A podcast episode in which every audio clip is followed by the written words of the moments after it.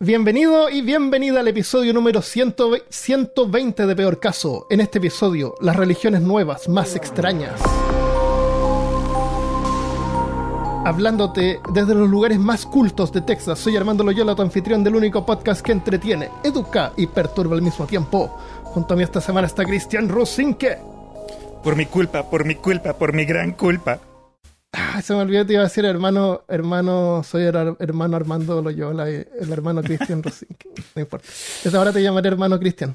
Vale, de ahora en adelante. Ya. Eh, tenemos algunos hermanos a quien agradecerles, son Patreon nuevos, eh, cazadores de lo profano, al hermano Pablo Centeno, al hermano Adonis Yahel, al hermano Cristian Daniel Gutiérrez y a la hermana Angélica Rodríguez. Y también investigador de lo corto, al hermano César NR. Muchas gracias por su apoyo. Gracias, guys. Si tú también quieres colaborar, puedes hacerlo en YouTube o en patreon.com slash peor caso. Cuando pensamos en religiones, generalmente nos imaginamos algo establecido, algo que es parte de la cultura, que lo ha sido siempre. Después de todo, supuestamente son algo divino, aunque algunas se benefician de su antigüedad, particularmente el argumento ad antiquitem es una falacia lógica que afirma que si algo se ha venido haciendo o creyendo desde hace mucho tiempo, entonces está bien o es válido. Las religiones en realidad sí son parte de la cultura, pero evolucionan con ella y aparecen nuevas religiones todo el tiempo. Por eso es que no es raro que mirando religiones establecidas desde más cerca podemos observar ramas o variaciones. En la religión judía existen movimientos más tradicionales como ortodoxos y más progresistas como los reconstitucionistas. ¿Tú sabías que habían diferentes ramas entre los judíos? De los judíos en sí, el único que sé o que supe de un poco fue el cabalismo, que fue algo más como que Ah, sí. centrado en el aspecto místico. Los reconstitucionistas desde 1922 intentan adaptar el judaísmo clásico a las ideas actuales de la ciencia, el arte y la razón. Nice. que bien, ¿sí? En la religión cristiana existen una plétora de sectas. Literalmente cualquiera puede abrir una iglesia con alguna nueva variación que sin duda Oh, sí. se acerca más a la verdadera. En la religión musulmana las dos grandes ramas son los Shia y los Sunni, siendo los últimos los más ultraconservadores. En esta rama está el, el Estado Islámico, eh, conocido como ISIS. También. En- y los que quieren que los dejen tranquilos son los Shia. Son los más- menos De- conservadores. De ellos, otra vez regresando los- al aspecto sí. misticismo, eh, están los sufistas, que ¿Son islámicos las- también? Ajá. ¿Son islámicos? Sum- de los sufism, los sufis, sí, sí, mal no recuerdo. Corríjanme Ah, alguien los si, sufis, si la sí, no, tiene razón, sufis, sí. Eh, en India, la religión más antigua era la braham, brahmánica, por Braham, Bra- Brahma, braja- por el dios Brahma. Pero con el tiempo emergieron otras, incluyendo el budismo. En India también existe el concepto de hombres santos y mujeres también. Hay mujeres y hombres santos. Eh, es una industria que atrae seguidores y los líderes, que se llaman gurús, eh, son celebridades que son veneradas como si fueran dioses. Y digo industria porque estamos hablando de un fenómeno que acapara la atención de todos los medios. El gurú Swami Ram- Ramdev, uno de los más populares actualmente, tiene su canal de YouTube con casi 6 millones de seguidores. Aparece en la televisión, hacen mega eventos, es, es un, show. Wait, ¿cuántos? 6 millones un canal de YouTube, pero, pero aparte de eso aparecen en, en, en media local, en la televisión. Hacen eventos, juntan así miles de personas en, en teatro. Ok. Actualmente existen unas 4.200 religiones establecidas en el mundo. Vamos a ver algunas de las religiones nuevas más curiosas que existen actualmente. La isla de Dan- Tana, con doble N, es una pequeña isla eh, en una serie de islas al lado derecho de Australia, o sea, al lado oeste, este. Estas islas están habitadas principalmente por aborígenes, pero en este en particular se pueden encontrar cosas muy extrañas. Si visitas la isla te puedes encontrar con aviones y tanques hechos de madera. O mejor dicho, esculturas de aviones y tanques fabricados con madera y ramas. Y como tú habías dicho, eh, canchas de aterrizaje. Yeah, de pistas de avión, pero Pistas de aterrizaje, pero nunca ¿Sin he aterrizado ningún avión ahí. nada. Son...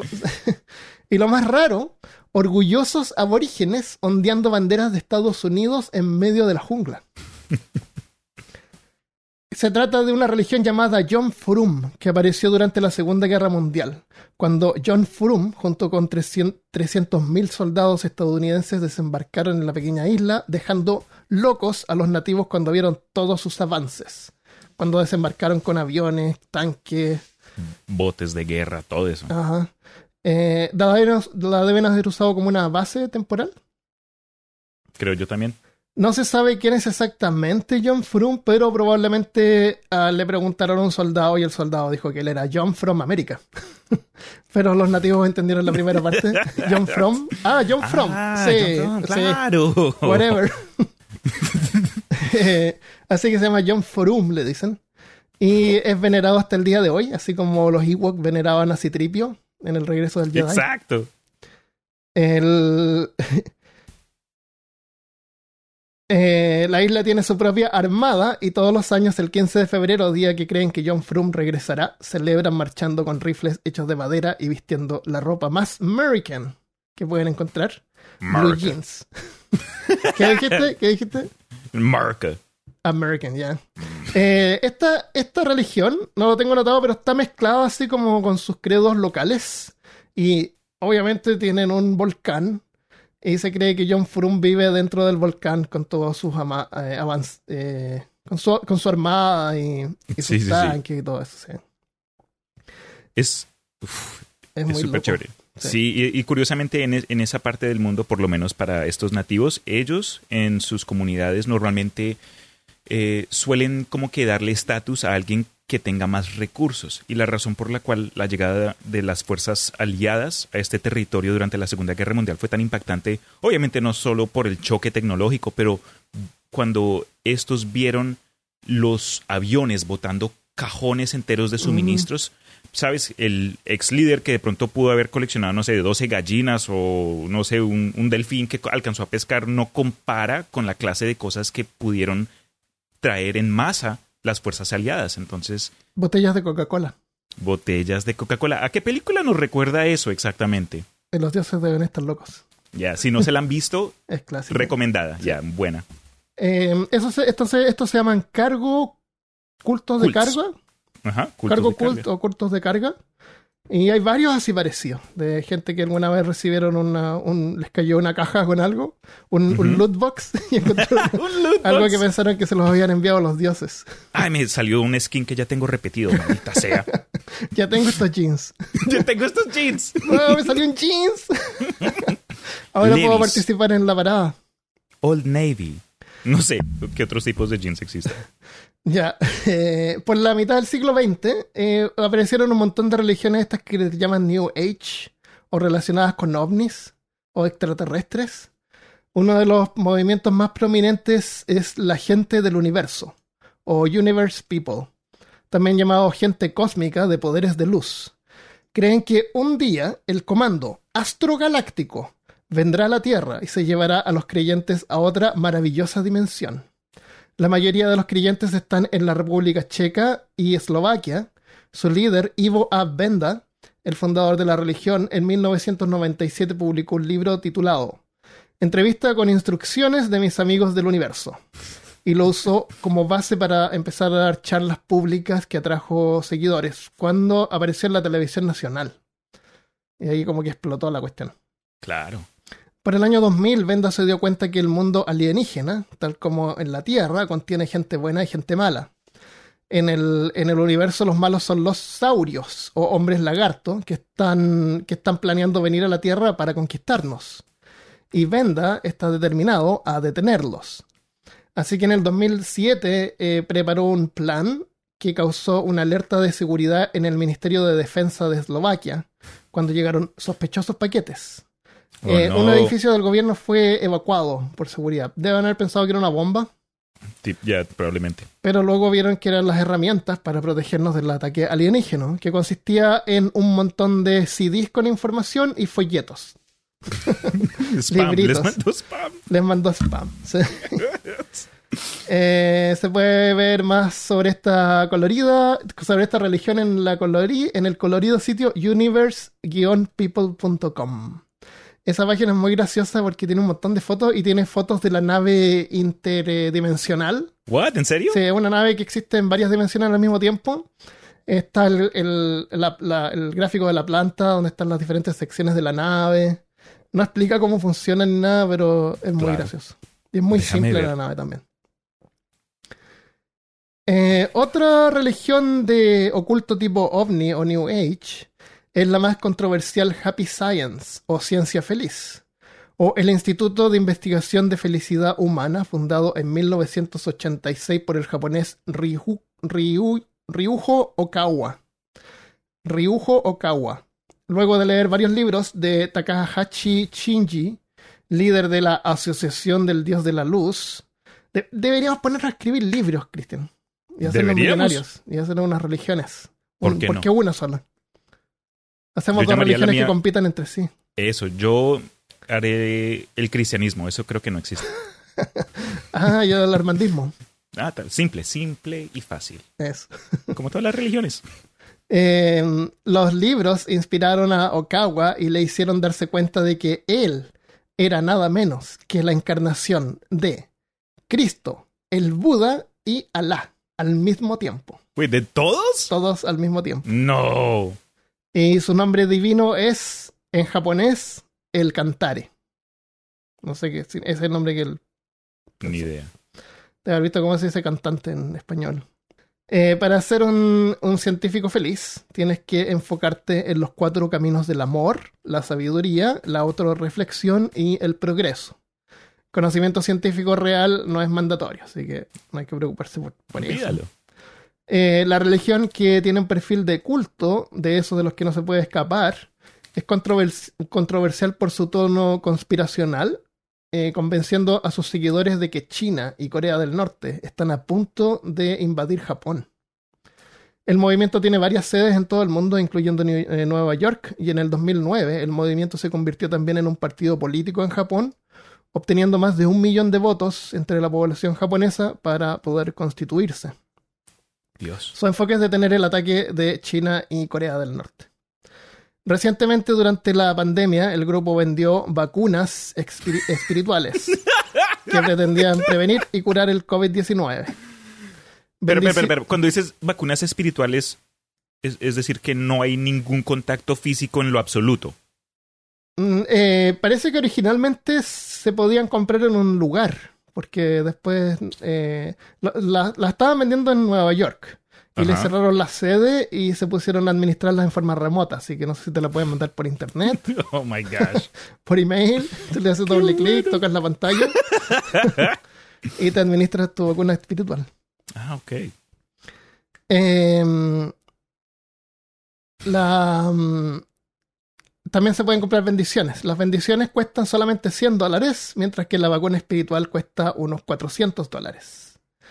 Este sitio yo lo revisé y lo que dice sobre el, sobre el virus, sobre el SARS, ¿cómo se llama el virus? La- el coronavirus. ¿Cómo SARS, se llama no sé esa cosa que está pasando? ahorita Eh, No, es que el mismo? COVID-19 es el nombre de la enfermedad.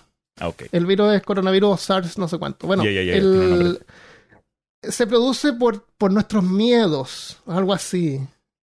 Y nuestras inseguridades. Y si nosotros podemos tener fe, no nos infectamos. O la fe, por medio de la fe, podemos em, fortalecer nuestro Sistema inmunológico. sistema inmunológico. Exacto. Ok, ok. Ah, cuando, cuando en realidad eh, este, este virus en particular sabemos que afecta a la gente de edad más, no porque su sistema inmunológico es más débil, Por- sino porque su sistema inmunológico es más fuerte, es más maduro y Ah. reacciona más. Y lo que, lo que causa es una, un efecto de, mm, de alergia. Ok, te capto. Y eso es lo que causa la, la enfermedad. Entonces eso de fortalecer el sistema inmunológico no tiene, no tiene sentido. No tiene sentido. No, no es como el sistema inmunológico que no es un, un líquido que fluye por el cuerpo, que hay que fortalecerlo. Right. Es una, es una combinación de un montón de cosas y lo explicamos en un episodio sobre los virus. You did. Eh, y eso, eh, eh, como dice Cristóbal 2101, es un efecto de placebo. Y seguramente que ayuda.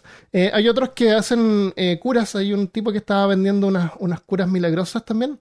Y lo que hace es que le ponen algún opioide, alguna, alguna cosa que te Oh. calma el dolor. Cocaína, por ejemplo, solían Right, right, poner right. antiguamente. Entonces la gente inmediatamente se siente bien, se siente mejor y creen que lo que, que la cuestión le está haciendo efecto. Claro, porque tiene efectos fisiológicos que Claro, ellos terminan sientes que te pensando. bien, Exacto. Porque tiene algún opioide. Oye, pero qué miedo no, porque con eso eh, los, los opioides son cosa fácil de, pues, de que la gente termine adictos o con dependencias. Entonces, ojo con, con, esos, con esas supuestas vacunas. Sí. La iglesia de la eutanasia fue una religión creada por la reverenda Chris Corda y el pastor Robert Kimberg en Boston, Massachusetts, en 1992. La iglesia de la eutanasia se inspiró en un sueño en el que Chris Corda se enfrentó a una inteligencia alienígena conocida como el ser, que habla por los habitantes de las tierras en otras dimensiones. El ser advirtió que el ecosistema de nuestro planeta está fallando y que nuestros líderes lo niegan. El mismo ser le preguntó a Corda por qué nuestros líderes nos mienten y aún más porque nosotros creemos y aceptamos estas mentiras. Después de este sueño de, no sé, de qué, qué habrá tomado la noche después, ella se despertó gimiendo la infame lema de la iglesia. Salva al planeta, mátate. Wow. Cada aspecto de las crisis ambientales cada vez más profunda, incluido el cambio climático, el, envenenamiento de agua y la atmósfera, la reducción de la biodiversidad y la erosión de la capa superficial del suelo, resulta directamente de la sobreabundancia de una sola especie, el Homo sapiens sapiens, nosotros. La ¿Homo población sapiens Sap- sapiens, sap- sap- sap- sap- sap- sap- sapiens. La población humana aumenta en un millón cada cuatro días, según el Population Reference Bureau, con sede en Washington, USA. Este es un aumento neto de 95 millones por año, casi la población actual de México. Wow. Eso, eh, bro. Incluso una guerra o Espera, una eh, epidemia. disculpa, ¿ese es el aumento de qué? De población. Ujú. ah, ya. Es- Ya, ya, ya. Entonces, como que pongan eso, tengan eso en mente. Pero sea una guerra o una epidemia importante, apenas afecta la tasa de crecimiento. Y las guerras modernas tienen tremendas consecuencias medioambientales. Es por estas razones prácticas, así como morales, que los eutanasios apoyan solo formas voluntarias de reducción de la población, que voy a entrar en unos minutos. El planeta es un organismo, de acuerdo a ellos, Ajá. vivo, que respira y es capaz de defenderse si es necesario. La Iglesia espera evitar el sufrimiento que esto conllevaría, logrando un salto masivo de conciencia en que los seres humanos comienzan a pensar en sí mismos no como individuos pertenecientes a razas o países o naciones, sino como especie. Este nuevo sentido de conciencia será el primer paso hacia lo que el autor de di- biodiversidad experto en poblaciones llamado Paul Eric llama nuestra responsabilidad absoluta de proteger a nuestros únicos compañeros vivos conocidos en el universo. Y eso se refiere a las otras vidas del planeta Tierra. Entonces, Iglesia de la Eutanasia es una fundación educativa sin fines de lucro dedicada a restaurar el equilibrio entre los seres humanos y las especies restantes en la Tierra. Creen que esto solo se puede lograr mediante una reducción masiva, voluntaria de la población, lo que requiere un salto de conciencia, como mencioné hace poquito. La Iglesia tiene un solo mandamiento, y es no procrearás. Además, tienen cuatro pilares o principios que son el suicidio, el aborto, el canibalismo y la sodomía. ¿Por qué el suicidio no está al final? Si yo quiero practicar el primer pilar, sí, tienes que me pierdo los otros tres. Sí, Y, baila, y- ¿no? y me interesa el último. A ver, explica. Ok, ok, dale. Con tu permiso, continúo. Tengan en cuenta que el canibalismo solo se requiere para aquellos que insisten en comer carne y está estrictamente limitado Ah. al consumo de los ya muertos. También tengan en cuenta que la sodomía se define básicamente. O, si encuentran ahí un cadáver que de pronto ya, ya, ya murió por X o Y razón, se lo pueden comer también. Básicamente no mates a alguien con el propósito de comértelo. Ya. Entonces, habías preguntado algo acerca de la sodomía y yo sé que te interesa mucho este tema, entonces con gusto, con gusto No, entro y, de curiosidad nada más. La sodomía se define como cualquier acto sexual no destinado a la procreación, es decir, la felación, el cunilingus y el sexo anal son todas formas de sodomía e incluso por eh, acá en los Estados Unidos, en ciertos lugares todavía es ilegal, como en Alabama o Utah, esos lugares como que en el centro o estados más conserva conservación, conservadores. esos. ¿Cómo me convierto en miembro? Se preguntarán algunos de ustedes. No, no, no, no, no, espérate. No abandonemos la sodomía todavía. Ah, no, ok. Eso tiene una lógica, porque son, se refiere a actos sexuales que no eh, que no producen bebés, que no, que no producen, que no procrean. Entonces puede ser un pene en la eso, o sea, se refiere, hace, hace algún acto sexual que no, que no incluya sexo normal que pueda producir eh, bebés. Normal. Por eso es que están de acuerdo con eso. Exactamente. Ahora, los pilares del medio, no importa, dale a, la...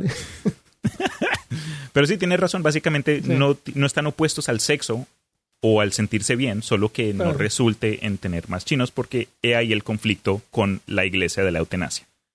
Pero algunos de ustedes habrán escuchado eso y dirán, mm, me llama la atención, ¿cómo me uno? Si eliges no procrear, ya eres un miembro. La membresía implica un voto de por vida de no tener hijos. Procreación significa excomunicación garantizada y no hay excepciones. Se requiere el aborto, punto. Por supuesto, estas dificultades pueden evitarse con una fiel adhesión al cuarto pilar que Armando ya mencionó encarecidamente. Dirán ustedes, ya tengo hijos. ¿Cómo me podría unir? Absolutamente, mientras no tengas más. Existen varios miembros en la iglesia actualmente e incluso un miembro cuyo hijo también se unió.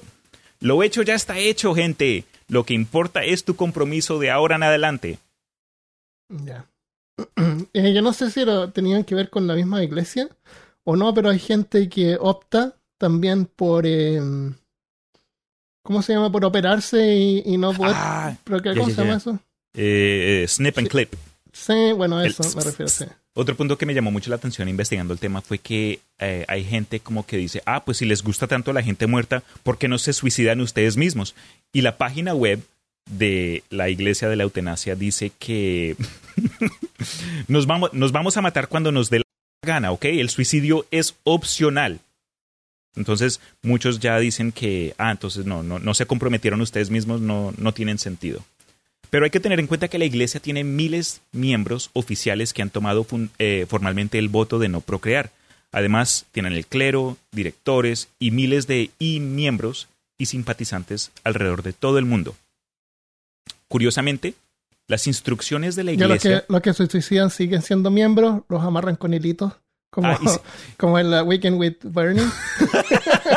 sí, como títeres, títeres hombres. Oh my oh, God un punto interesante acerca del suicidio es que si te matas y eres miembro, puedes dejar tu herencia a la iglesia si es que quieres compartir o quieres apoyar eh, ah, este punto. Deja, déjanos el oro. exactamente, pero hablando de suicidio, un tema que a todos les interesa, obviamente, eh, las instrucciones de la iglesia sobre cómo suicidarse por asfixia con helio fueron eliminados de su página web en el 2003 después de que una mujer de 52 años las usara para matarse en el condado de St. Louis, Missouri lo que resultó en amenazas legales contra la organización. Eh, en resumen, esta es una religión ambientalista y ese es su enfoque primario, la conversación de los recursos naturales de la Tierra. Pero por obvias razones ha tenido varias polémicas con muchas otras organizaciones mundiales.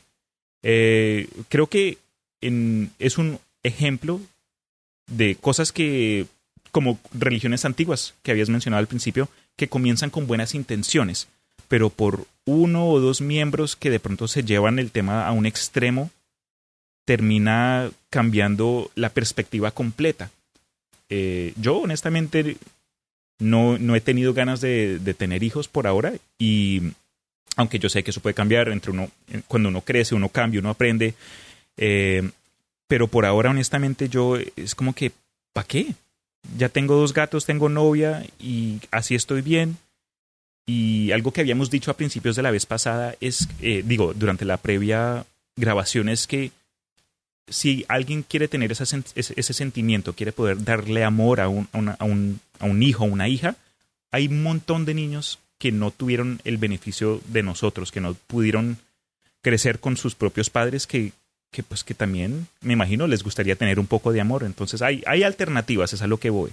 Pero vale la pena encontrarlo. Si les interesa eh, toda la información que por lo menos yo voy a mencionar acerca de los eutenasios y los pastafaris y también la información que, eh, Armando nos ha compartido, eso se puede encontrar rápidamente en, sus páginas web y muchos, muchas de esas organizaciones son organizadas y tienen como que su eh, about us, cómo unirse y en fin, eso, eso es lo que hay, esa información.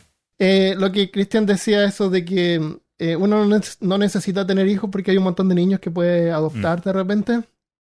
Yo le contaba el otro día de que eh, yo no puedo tener hijos por razones médicas o condiciones médicas y una vez con mi ex, esposa tratamos de, adoptar y no pudimos porque el papeleo que hay que hacer hay que por lo poco menos que hacer un, el el CEO de una empresa, tener millones en el banco, no tener ninguna deuda, tener una casa gigante.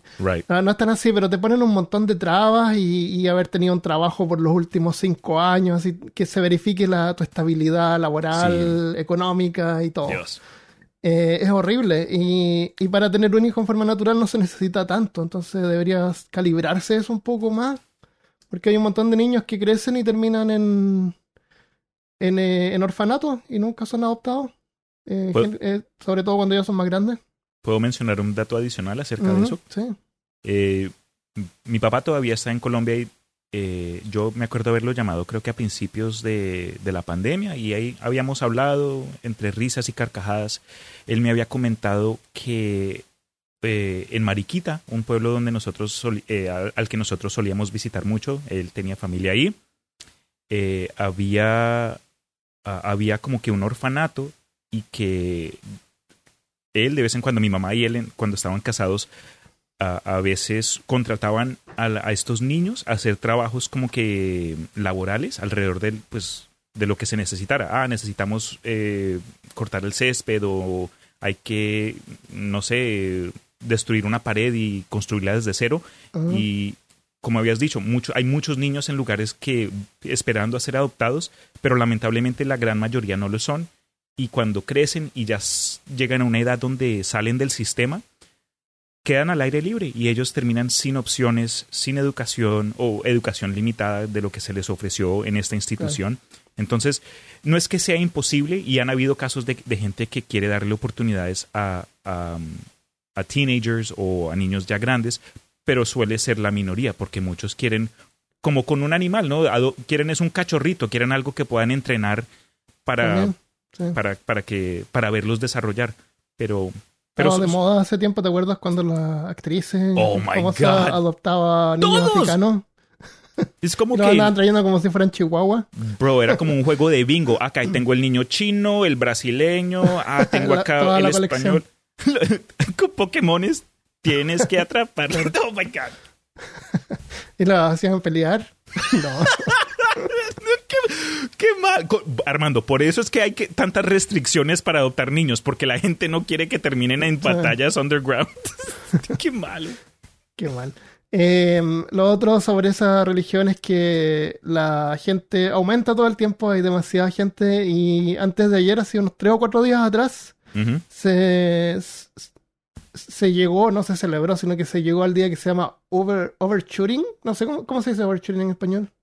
Como sobrepasado, el, día de sobrepasar, que es cuando el, hemos producido CO2 y hemos producido CO2 suficiente, eh, que es lo que el planeta es capaz de absorber en forma natural. De aquí en adelante eh, ya no lo puede absorber. Y eso se pasa con un 70%. O sea, producimos eh, un 170%. Y en otras partes sale que se trata sobre cuando hemos usado, hemos llegado al 100% de los recursos que la Tierra es capaz de regenerar en forma natural. y, siempre, todos los años, estamos usando más recursos de los que podemos eh, eh, regenerar en forma natural. Entonces, por eso es que es súper importante tener confianza en, en los GMO, que lo único que hacen es es ayudar a producir eh, comida más, más nutritiva, eh, frutas y verduras que duran más en el supermercado porque se bota un montón de comida, se pierde, porque a la gente le gustan las frutas y verduras que estén así perfectas y las que estén manchaditas no las, no, las, no las compran y esas se pierden. Y tú sabes que en el supermercado, si tú eres un, eh, un productor y, y envías, no sé, pues tu, tu mm, no sé, pues los, los choclos Ok. o los durados, los tomates, lo que sea, tú los dejas en el supermercado.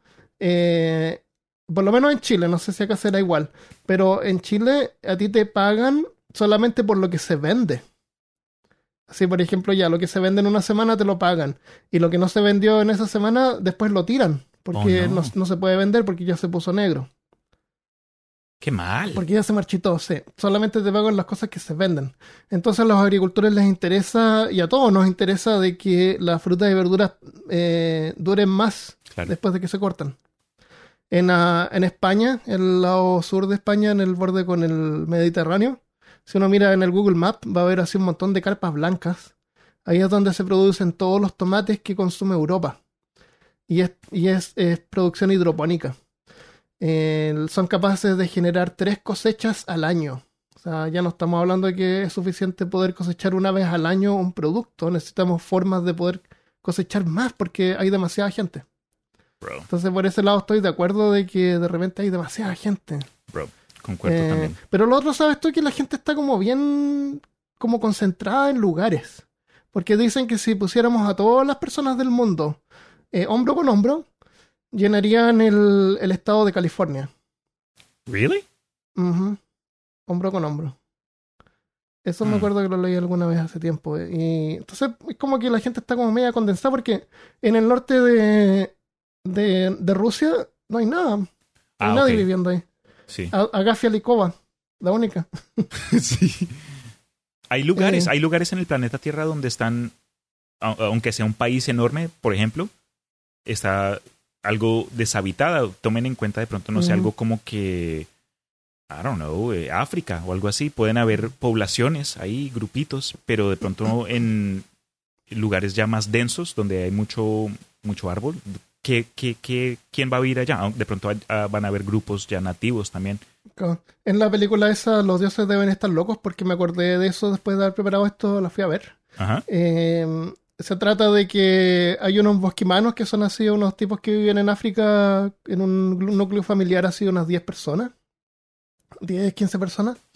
Y de repente de un avión así alguien tira una botella de Coca-Cola. Después de terminarla la tira así como la, la bota. Y cae. Y el, y el tipo la encuentra en el suelo. Y la lleva a su tribu y, y creen que es un regalo de los dioses. Y todos empiezan, empiezan a usarla. Y, la, y la película empieza como un documental donde muestran cómo los, los bosquimanos viven en forma natural y aunque es un lugar súper seco, ellos sacan las raíces y las cortan y sacan agua de ahí y es todo súper bien. Y después muestran la ciudad, donde está la, la- la otra protagonista de la película, que va a viajar a África.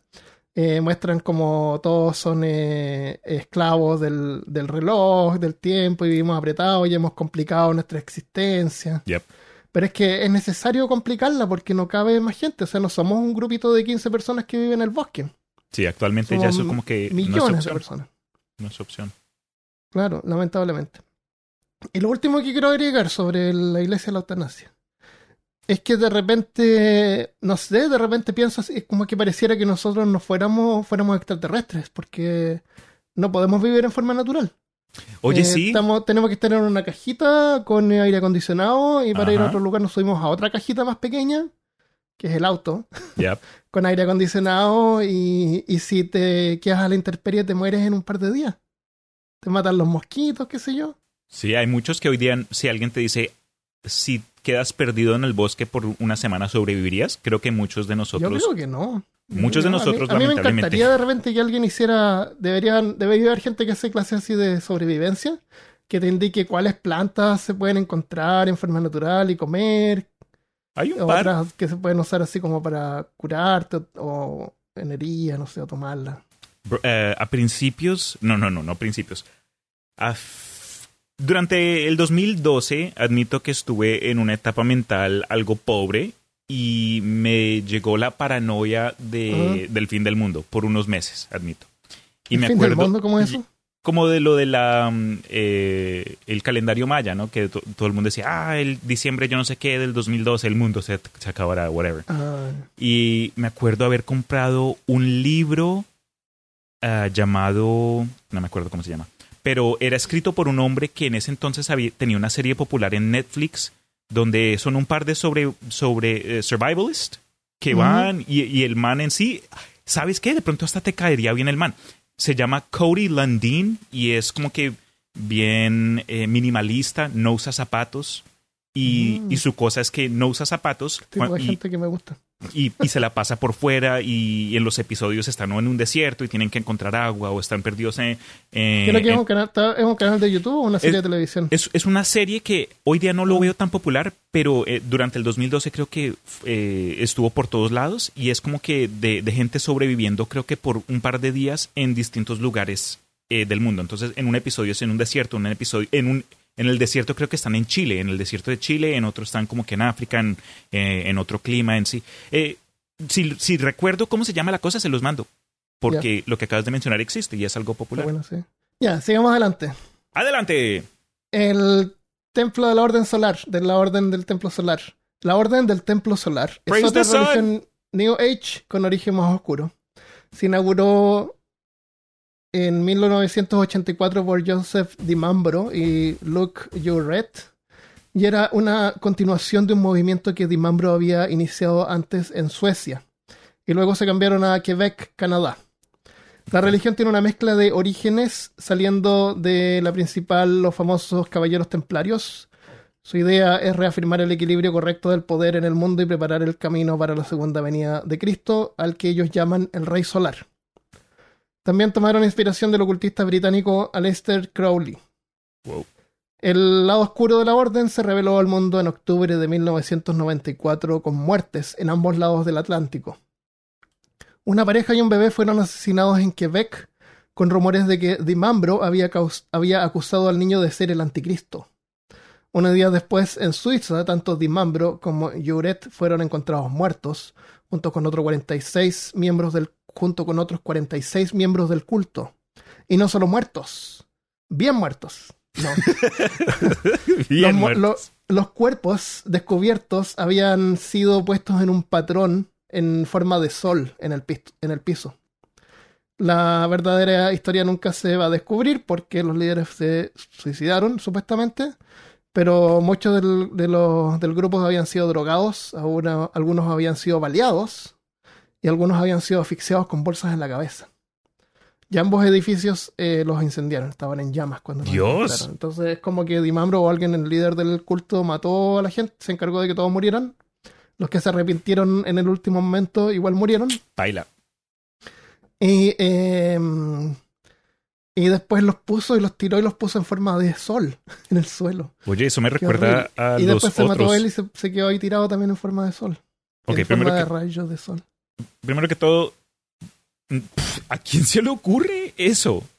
Ah, déjame mato a mi gente, pero no, eh, un poquito de arte acá, algo abstracto. Bueno, es que siempre piensan que van a resucitar en un lugar mejor y esto es como un- una, una transferencia que tienen que hacer, un viaje. Ah, una transferencia. No, pero eh, lo que acabas de describir, esa organización de los cuerpos en forma ahí artística, eh, me recordó al primer episodio de Juego de Tronos donde los, los zombies, los whites, hacen...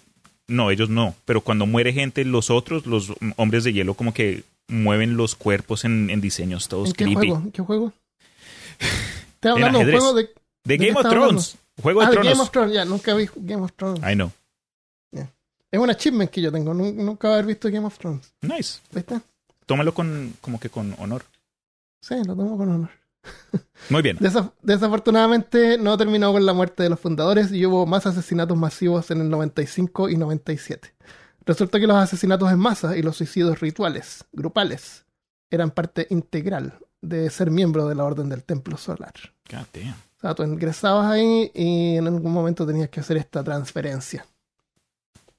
A leer los requisitos y los datos de la membresía.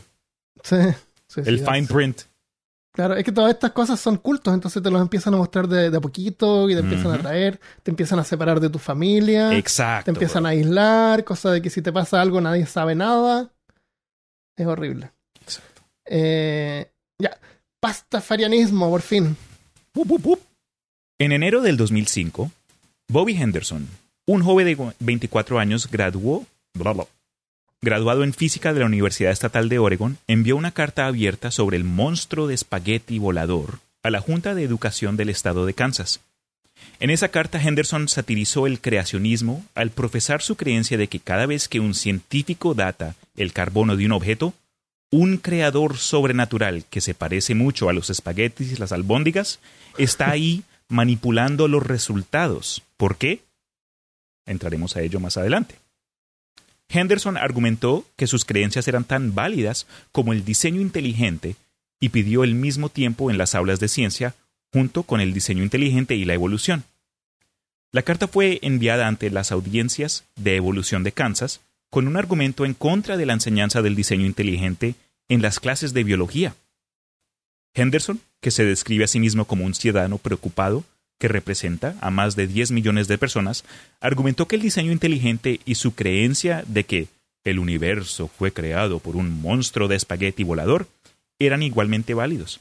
Según él, dado a que el movimiento del diseño inteligente eh, eh, dado, dado a que el movimiento del diseño inteligente utiliza referencias ambiguas a un diseñador, cualquier entidad imaginable puede cumplir ese mismo papel, incluido un monstruo de espagueti volador. Henderson explicó más que mal tiene más brazos y más, más, tentáculos. Y hasta de pronto mejor sabor. También. Oh, me dio hambre. No sé por qué. Henderson explicó, no tengo ningún problema con la religión. Con lo que tengo problema es con la religión que se hace pasar por ciencia. Si hay un Dios y es inteligente, supongo que tiene que tener sentido del humor.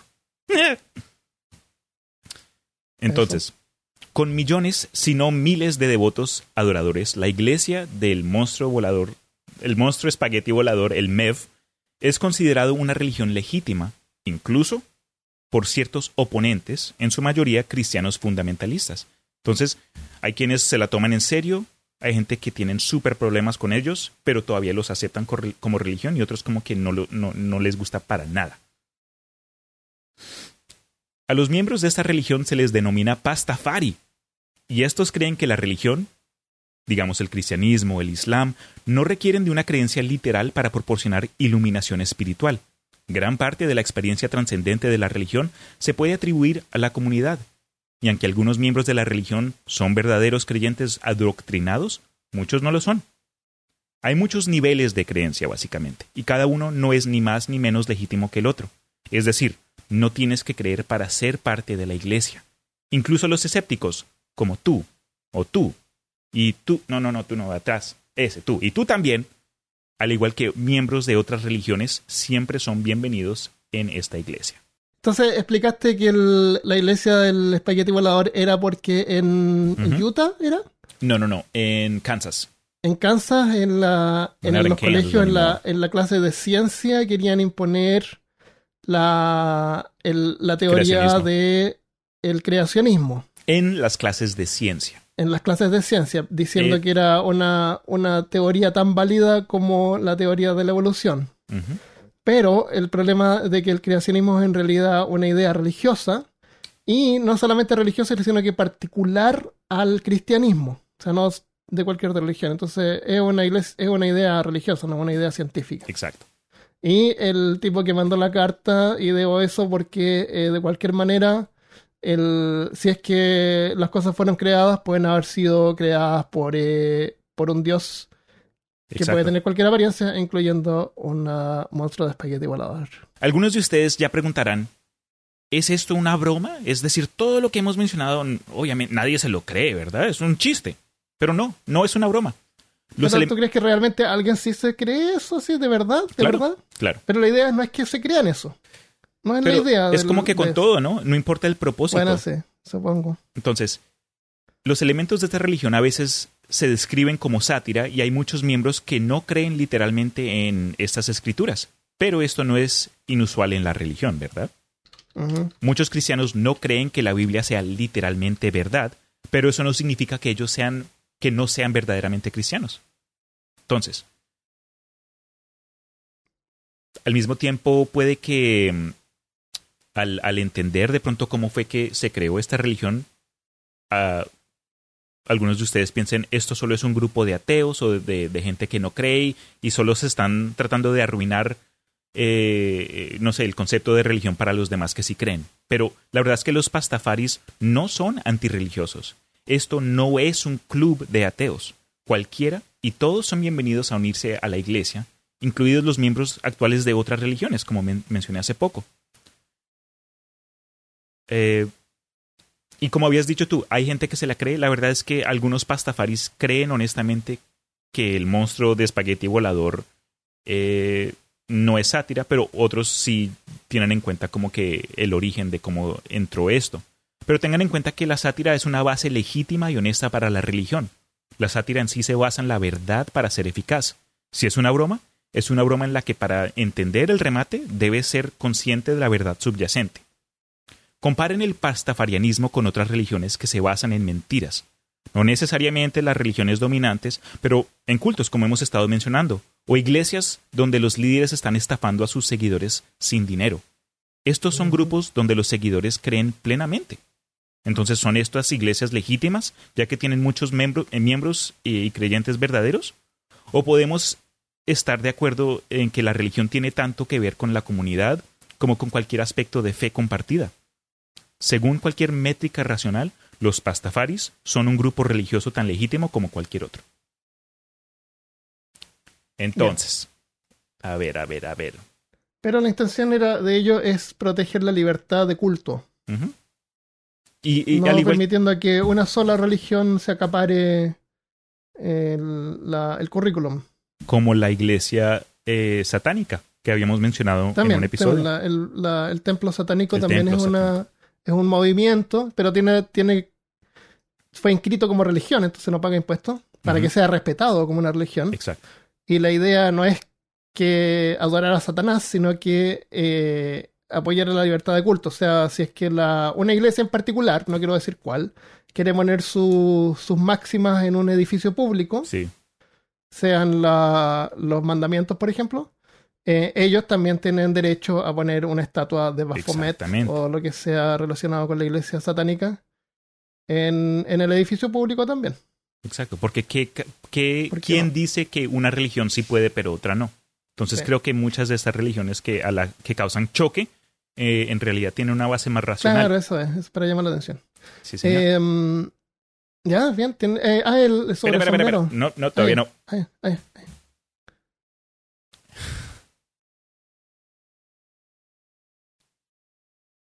Ok, ok, ok. Entonces, ya hemos explicado eh, como que el nacimiento del pastafarianismo, ya sabemos quién lo creó y, entendemos un poco como que su, sus intenciones. Pero, ¿qué creen los pastafaris? A continuación, un par de datos que me tocó leer un par de veces cuando estaba investigando, porque, bro, una, unas de estas cosas son cosas que yo ni, yo ni me pude haber imaginado. Eh, esta religión se basa en la creencia de que el mundo fue creado por un ser gigante, invisible y todopoderoso después de una noche ebria de haber tomado mucho. Por esto es que el oh. mundo es imperfecto, porque el man había estado como que con sed. Y que la vida evolucionó a su estado actual en lugar de crearse en su forma actual. Eh, su apariencia es de un montón de pasta, eh, albóndigas y ojos ya, me sigue dando hambre. Córtala, ya entiendo cómo es. A mí lo que me dio risa de la forma que está dibujado el monstruo Pastafari, o el no monstruo, no, el dios, sorry, eh, me recordó mucho a los dibujos de Yog-Sothoth en muchos de, digamos, ilustraciones antiguas de, las, de los trabajos de H.P. Lovecraft. Eh, Yog-Sothoth lo dibujan como que líneas en el espacio y circulitos de luz. Eh, el monstruo del el monstruo de espagueti volador es un poco más tierno, obviamente, y me cae mejor que Joxothot, porque el Joxothot es como un HP, honestamente. Eh, me cae mal. Estaba en un juego, me acuerdo, y uno abría la puerta y entraba Joxothot. No, había, no, perdón, perdón. Había un libro en la librería que si tú lo abrías, eh, se invocaba Yotzotot. Y Yotzotot era una cosa así, una masa, pero era transdimensional, entonces atraviesa paredes. Entonces tú te escapas sí, por la casa y atraviesa la pared. Y si vas al segundo piso, pasa así por el, por el techo y te pilla igual, no importa para dónde vayas, te va a matar. Algo que siempre me gustó de, ese monstruo es que... Salón in the Dark. Ah, sí, has mencionado eso antes. Eh, Sí. Pero la forma que lo escribe Lovecraft, eh, Yog-Sothoth es la llave, es la puerta y es el candado. El man- es, un- es una criatura toda loca. Pero, anyway, that's neither here or there. Ya. Los pastafaris creen que el monstruo de espagueti volador creó el mundo tal como existe hoy, pero por razones desconocidas hizo parecer que el universo tiene miles de millones de años y que la vida evolucionó de esta forma eh, y que la vida evolucionó a su estado actual en lugar de crearse en su forma actual. Cada vez que un investigador lleva a cabo un experimento que parece confirmar una de esas teorías científicas que apoyan una tierra vieja y la evolución, los pastafaris creen que el dios de espagueti volador está ahí con sus tentáculo pastas modificando los datos. Y esto lo creen por fe. Entonces, como que Ah. están, ahí están jugando con los conceptos de fe al mismo tiempo. Eh, adicionalmente, creen que en una versión del cielo, donde hay un volcán de cerveza, tu cerveza favorita, me imagino, y una fábrica de trabajadores sexuales.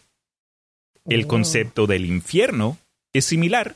Eh, en, el en el concepto del infierno de los pastafaris, eh, tienen el mismo volcán de cerveza, pero la cerveza está pasada. Ah, Entonces en no, el infierno la cerveza está pasada. es- no está gas. fresca, exacto. Y Ah. los trabajadores sexuales tienen enfermedades transmitidas sexualmente. Esa es la única O sea, diferencia. igual puedes tener sexo, pero igual puedes tomar cerveza, pero estás ya, media ya. pasadita. Sí, pero bueno, eh, habías di- dicho tú no que, es tan malo.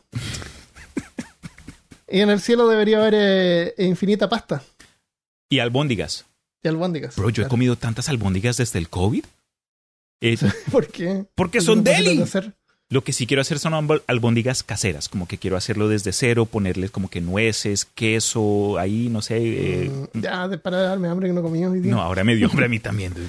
Sea, Ok, pero estabas eh, habías dicho algo acerca de un sombrero. ya, hay, hay un tipo que yo pensé que era el líder de, de este, de esta religión, pero no es. No, no, no. Eh, es un tipo que es un seguidor. El- así como todas las religiones tienen eh, un atuendo eh, y generalmente un sombrero. La- el sombrero así como parte de, la- de esta religión es un colador que uno usa para, para colar los tallarines, los espaguetis. Porque la gente que es inexperta no puede colarlos. Yo los cuelo con la tapa. Tú Yo los agarras cuelo la con mi olla con la tapa, la abres un poquito y lo cuelas sin, sin colador. Bueno, entonces el tipo eh, fue a sacarse la foto para la licencia de conducir vistiendo un colador en la cabeza a modo de sombrero. Ajá. Y se lo trataron de hacer sacar porque no era ridículo. No se, puede, no se pueden tomar fotos a menos que sea por... Ah, eh, religión. Tiene Por que ser un atuendo ya. religioso. eh, entonces él dijo que él era pastafarian y no sé, te dan un carnet o algo. Demostró ahí que era pastafarian. Sí, tuvo que lo llevarlo. Y se lo tuvieron que aceptar, entonces tiene su licencia de conducir con un, eh, Con un colador en la cabeza. con un colador en la cabeza. y se pueden sacar incluso pasaportes, otros documentos. También hay- eh, depende en dónde vivas, porque acá en los Estados Unidos hay estados que no te dejan eh, usar un colador, incluso si dices, ah, es parte de mi religión. Como mencioné hace poco. Me eh, pregunto si en Texas dejarán. O me pegarán una patán. bro, ¿eh? probémoslo. Yo tengo que renovar mi... ¿Dónde está mi Yo no, yo ya lo no, me creo, no sé dónde está. Me- ok, ok. Tú ok. vas a- tú vas a- tú- o sea, tú estás diciendo ahora, en público, de que cuando tú No, renueves no, no, no, conducir, estaba una No pongas con- palabras en mi ¿Eso boca, estás Armando. diciendo? No ¿Eso lo dijiste? dije. Dilo, dilo. Caché, por favor. ¿Cómo, cómo lo digo en chileno para que me entiendas, papo? Eh, cállate. No, no, no. Pero sería chistoso, valdría la pena investigar, ¿no crees? Tienes que llevar un colador. Solo lo No. llevo y di- ok, ok, ok, lo voy a lo-. Y, y si te, alguien, y, va- y vas a tener que usarlo todo el rato mientras estás esperando ahí, que generalmente es una hora a tres o cuatro con tu colador en la cabeza. Porque sí, pues si es por religión no te Oye. lo vas a sacar. ¿Te imaginas cómo hubiese quedado mi look cuando tenía Y la- pelo largo y un colador sacando los crespos por los huecos? Ahora me dan ganas de crecerme el pelo otra vez. Em, ya, pues. Ya, entonces ese fue un punto bien interesante. creo que debería hacerlo para demostrar eh, la libertad de culto. Por la libertad de culto. Pero si yo soy cristiano, yo soy cristiano. Eso. Whatever. Eh, bueno, otro aspecto bien curioso, El, el tipo tenía un color metálico, pero yo creo que plástico da lo mismo. o de madera, o de piedra. Medio pesado. o de sal. ¿Cuál va a ser el sombrero de la iglesia del, de peor caso? Tienes, una idea de sombrero. ya, tiene- tienes que hacer ahí una encuesta para que la gente decida. Eso. Eh, ok, ok, ok. Entonces, aparte del colador, porque hay dos, cuando uno piensa en pastafaris, o por lo menos alguien que haya estado expuesto a, a esta religión, pero que no sepa mucho al respecto, puede que hayan visto dos cosas, o una persona con un colador en la cabeza, o piratas. ¿Piratas? Ajá. ¿Por qué Y no los piratas malapatas, by the way. Oh, oh, qué gracioso, lo voy a anotar. Según las creencias pastafaris, los piratas son seres divinos absolutos y los pastafarianos originales.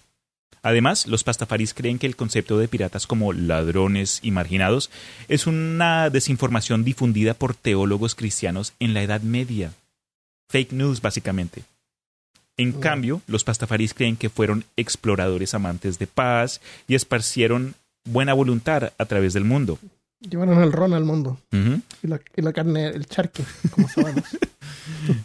También dicen los pastafaris que los piratas, como eran, de acuerdo a ellos, eh, distribuyeron dulces a los niños pequeños alrededor del mundo y agregaron que los piratas modernos no son de ninguna manera similares a los bucaneros amantes de la diversión de la historia.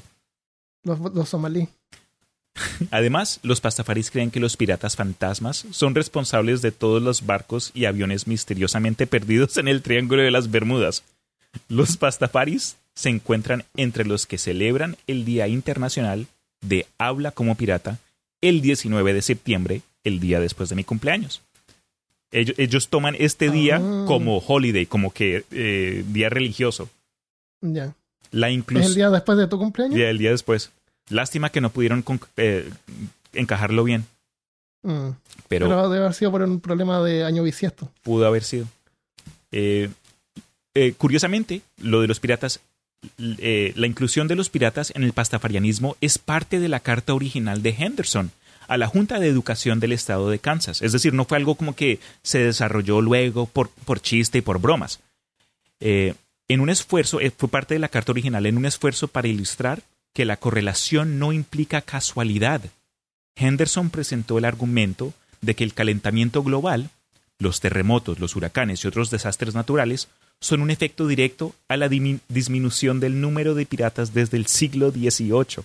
Entonces trató Ah. aquí de básicamente eh, beat them at their own game, como que mm, ganar, ganarle a los fundamentalistas a su propio juego, usando sus... Sus estadísticas. Yeah. Que, claro. Que, que es una otra falacia lógica que Yep. es la correlación no tiene que ver con, con hechos.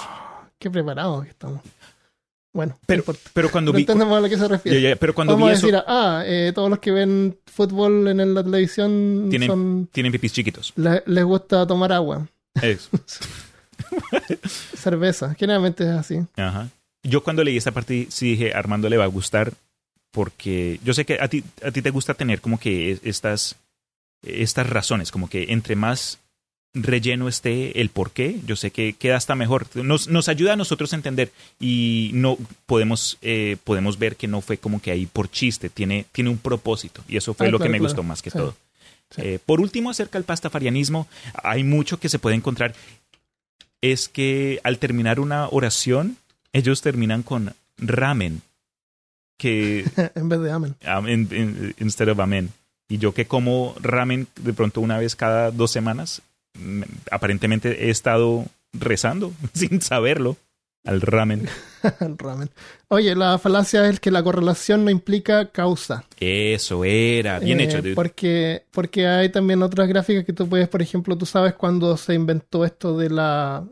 Sí, se inventó la, la, la gasolina sin plomo. Ajá.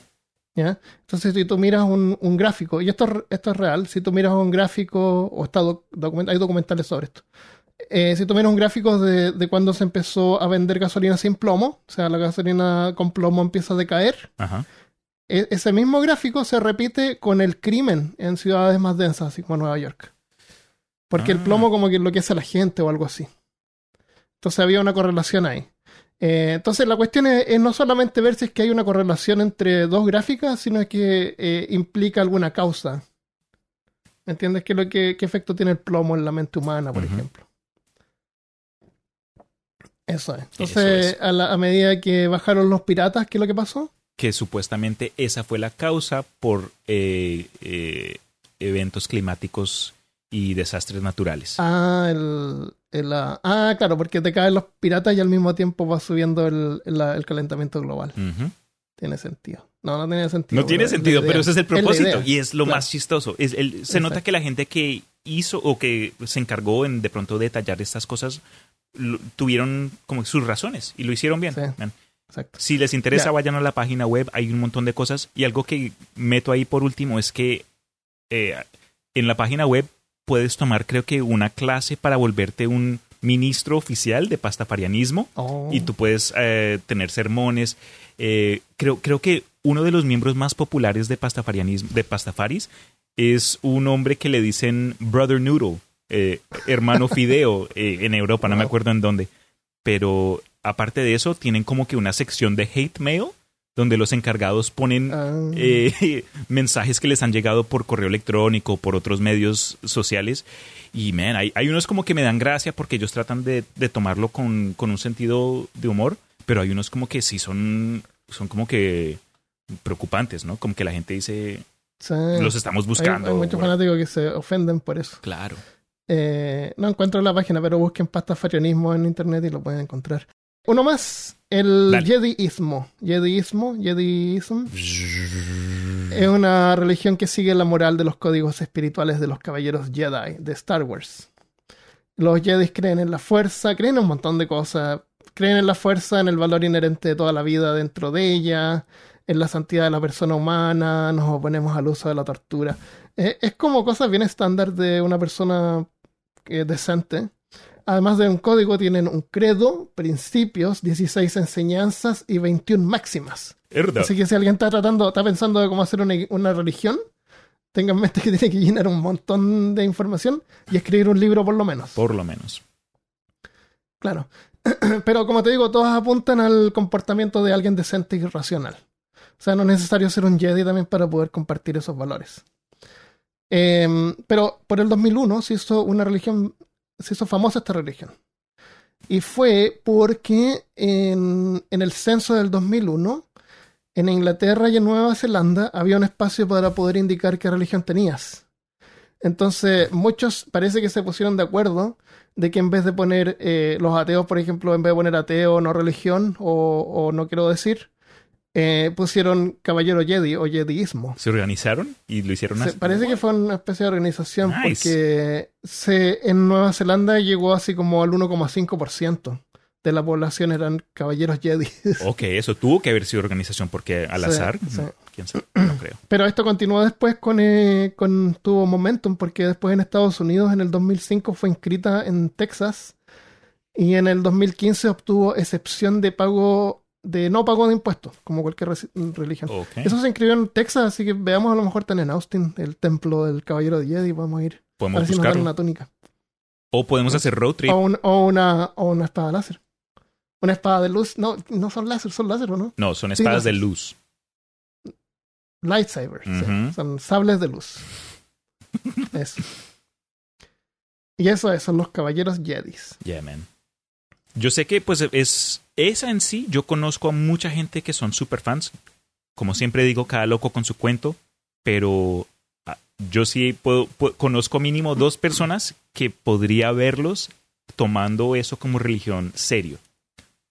Porque, ¿Ah, sí? porque Star Wars es súper popular, es uno de los IPs más, más grandes de- del mundo, aunque no es que sea tan popular en Asia, si mal no entiendo, pero por lo menos en el oeste, quien, quien no creció escuchando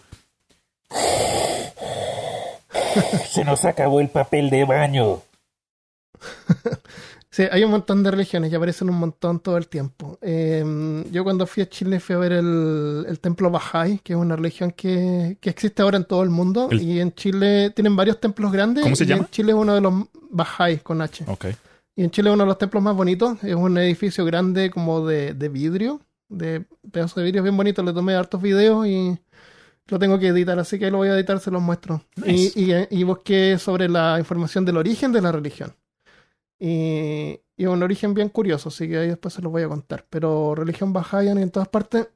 hay que tener cuidado con estos cultos y como siempre digo, no es necesario pertenecer a una religión para poder eh, ser una buena persona.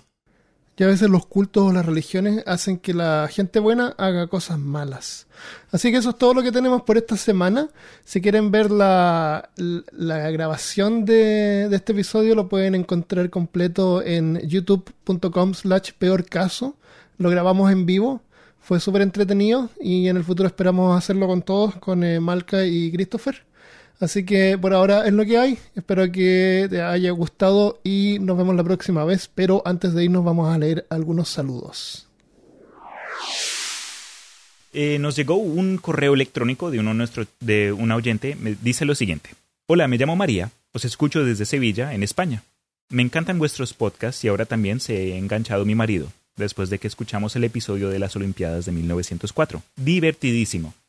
Respecto al último episodio, RIP, RIP, del latín, son las siglas de Requiem en Pasum, descansa en paz.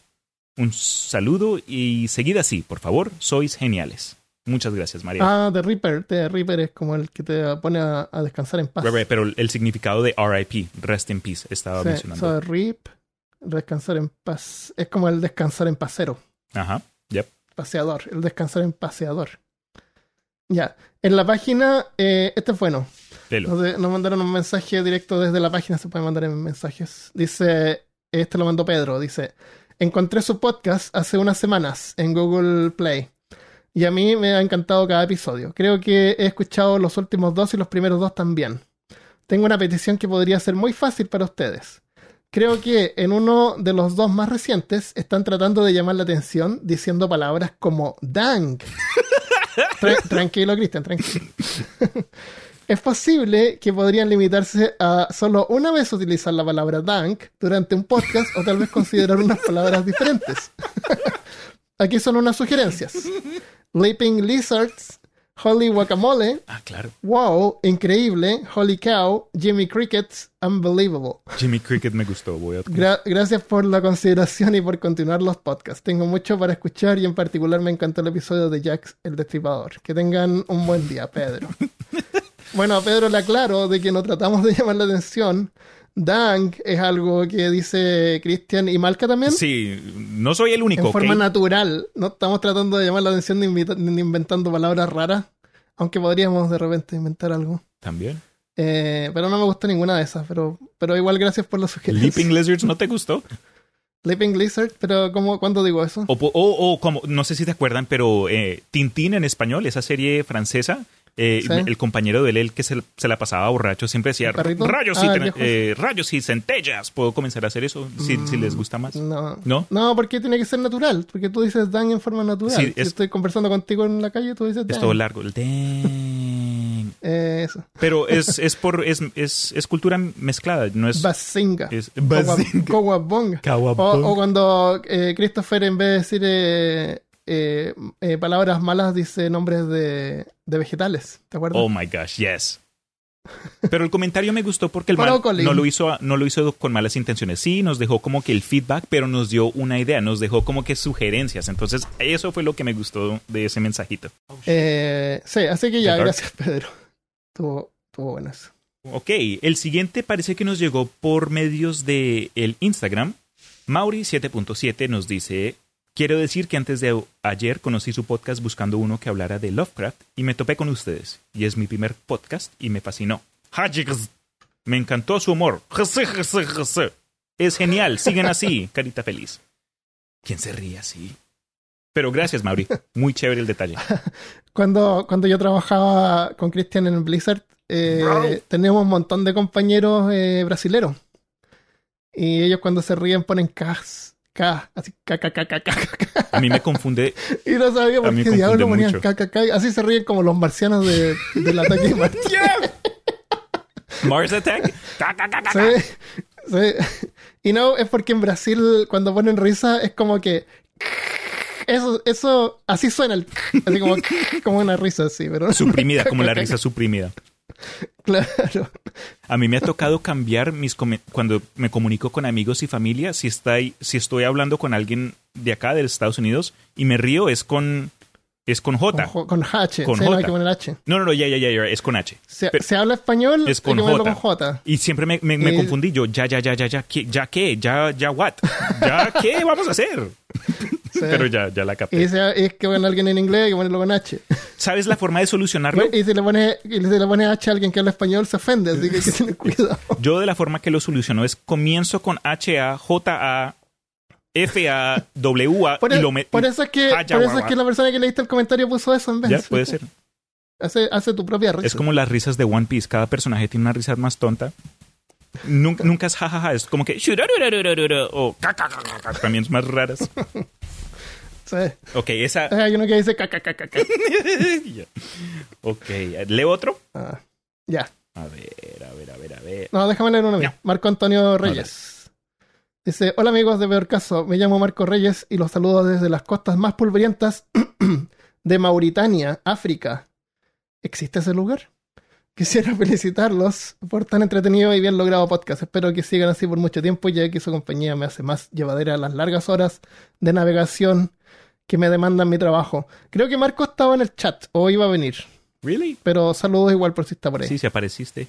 Sorry que no te vimos. Eh, sin más me queda felicitar a todo el equipo y desearles larga vida y prosperidad, éxito y la mejor de las vibras a tan entretenido grupo. Gracias, man. Eh, postdata, díganle a Chris que el Drácula de Corman tiene una duración de casi 17 horas. Y lo escuché completo. Wow. Ese, ese tipo de que tienen podcast que habla así como súper lento, Ok. Corman. 17 horas. Bro. Sin más un abrazo. Wow. Eso es un trabajo, bro. podcast más largo del mundo. Sí. ¿Serio? Sí. Yo escuché un, el, más, el, el episodio así más largo que he escuchado en mi vida. Es, es una serie de como de seis partes sobre la Segunda Guerra Mundial, Oh, nice. que es súper bueno. No me acuerdo el nombre del autor. Es es un historiador súper famoso que tiene un. Si es un documental es como que más aceptable como- porque estás aprendiendo. Eh, yo el más largo que he visto es como ocho horas de un historiador de cómics que habla acerca, no sé, eh, las, linterna- las linternas verdes de DC. Pero no es que esté muy orgulloso de, haberme sentado ahí por, por ese tiempo escuchando eso. Ok. Este parece ser también por Instagram. Sí, eso creo. De Pia Carolina One. Hola. Solo les vengo a contar que descubrí por casualidad su podcast y soy un mega fan. Me entretienen mucho y me río a mares con sus tallas fomes. Debe ser de Chile. Estuve escuchando... referirse a tus tallas. ¿Tú sabes lo que es una talla, Cristian? Mm, ¿Comentario? un chiste. Ok, ahí. Tallas, chistes, comentarios. Pero, de, ok. Es- Dale, dale. estuve escuchando los episodios en orden porque siempre maniática, nunca inmaniática.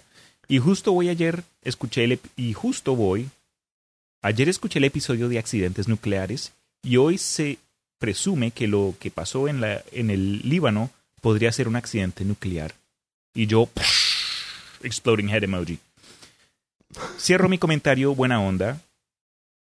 Lamebotas diciendo que muero por jugar juegos de mesa con ustedes algún día. Siento que me reiría tanto. Ya, ya, ya, ya, ya. Qué tontos. Pero gracias, Pía. Muy chévere. Muchas gracias.